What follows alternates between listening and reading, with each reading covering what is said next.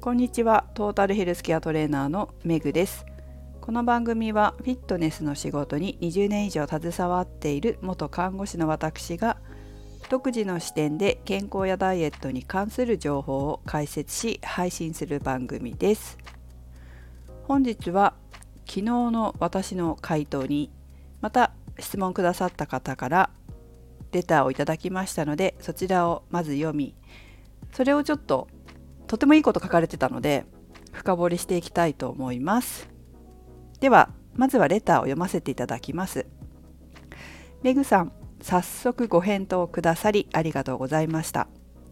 筋トレを目的としないこと広い視野を持つこととても共感させていただき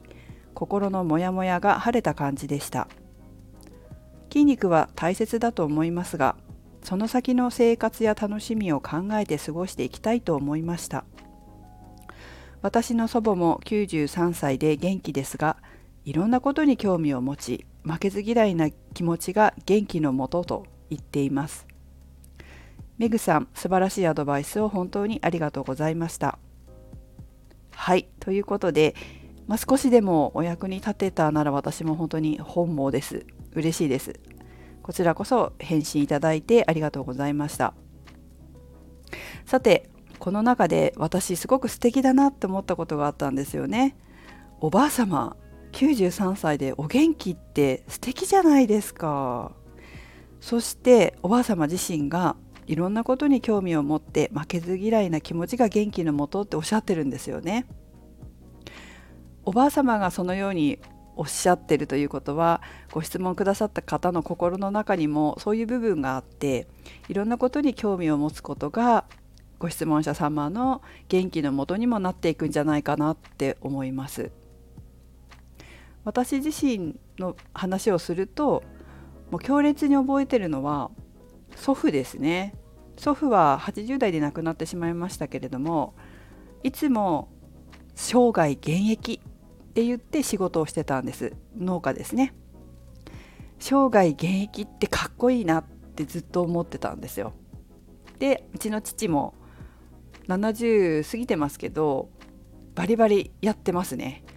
すごく楽しんで本当にこのご質問者様のおばあ様のように興味をたくさん持って農業にねたくさん持ってあれもしたいこれもしたいこんなこともやってみたいって70代でも言う年齢の制限を全く考えていない。もう何歳だから無理だろう。まあもちろんその体力的な部分で言うこともありますけれども無理だできないとかそういうことはほとんど言わない、まあ、できなかったら私に降ってくるっていうね。お前がやれっていう感じなので俺できないこれはできないからお前やれよみたいな感じで言ってきますけどまあそれはそれでいいかなとも思っていてまあ一緒にやればいいなって思うし自分ができるところは父に協力してで父がこう生き生きできるところ父がこう活躍できるところはこうお願いしてやってもらいたいなっていう協力し合ってねやっていきたいなっていうところもあるので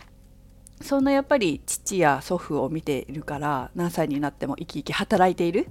祖父や父を見ているから私もやっぱり元気のもと自分の元気のもとはきっと働くことなんだろうなっていうふうに思ってます。皆さんはどうですかね？今日はタイトルがダイエット健康。素敵な人はあなたのお手本っていう風にしたんですけど自分でキャッチできることつまり認識できることっていうのは自分の中にも必ずあるんですよ。悪いこともそうだしいいこともそうなんですよね。悪いことは人の振り見て我が振り直せてでしょでもいいこともやはり自分のものにしていいんですよ。自分の中にあるからすごくすごく小さな思考の種かもしれないんですけど自分の心の中、まあ、脳の中ですよね思考の中になければキャッチしないんです。キャッチして今必要だからその情報をキャッチして認識できるんですよ。なので皆さんがこの人素敵だなあこの人すごいなっていう人お見かけしたら自分にも取り入れて活用させてもらってください。健康やダイエットもそうです。認識できるっていうことは皆さんの意識の中にも必ずあるんですよ。ないと認識できないんでスルーしちゃうんで。でも認識してるっていうことはあるんですね。でその思考の種を育ててあげるそうするとその素敵だなって思っている方のその部分が自分にも根付いて自分もそういう行動を取れるようになってくるっていうことは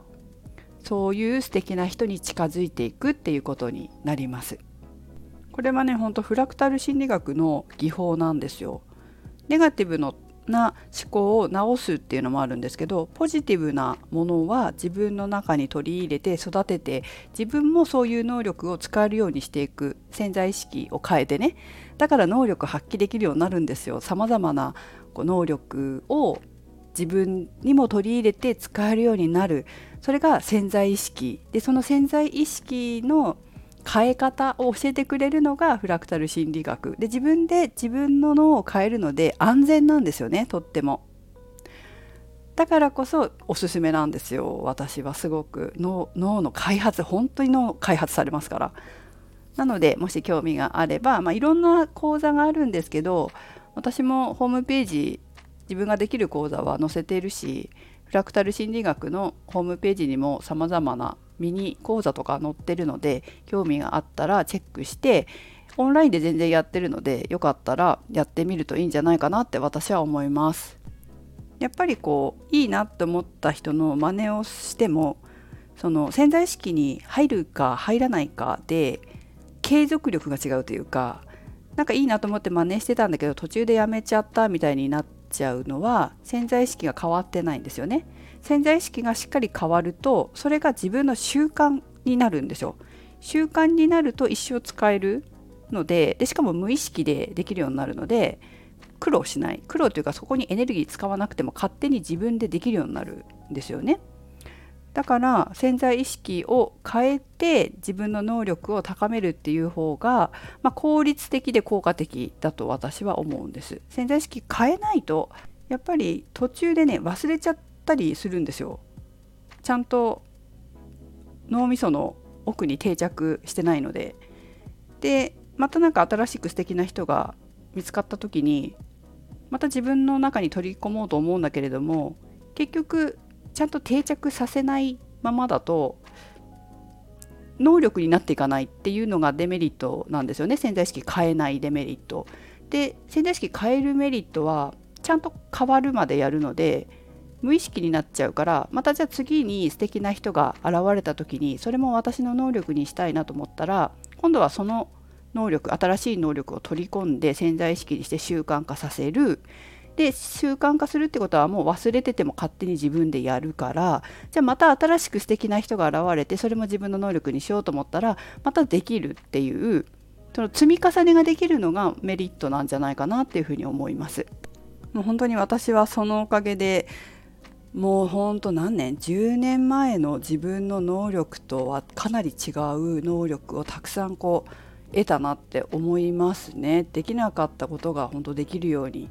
なってるし自分で考えられないぐらいこう力を発揮できるようになってることに最近もビビってますね。あれ私こんなことできたんだみたいな。でも確かにいろんな能力を無意識の潜在意識の中に入れたなっていうことはたくさんいろいろやったので記憶はあるんですよ。でも無意識になってるから忘れちゃってるんですけど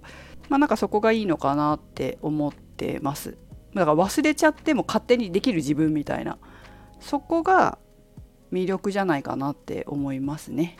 はい。まあ、ちょっと最後の方は補足になりましたけれども興味があれば是非潜在意識変えるっていうところまでやっていただくと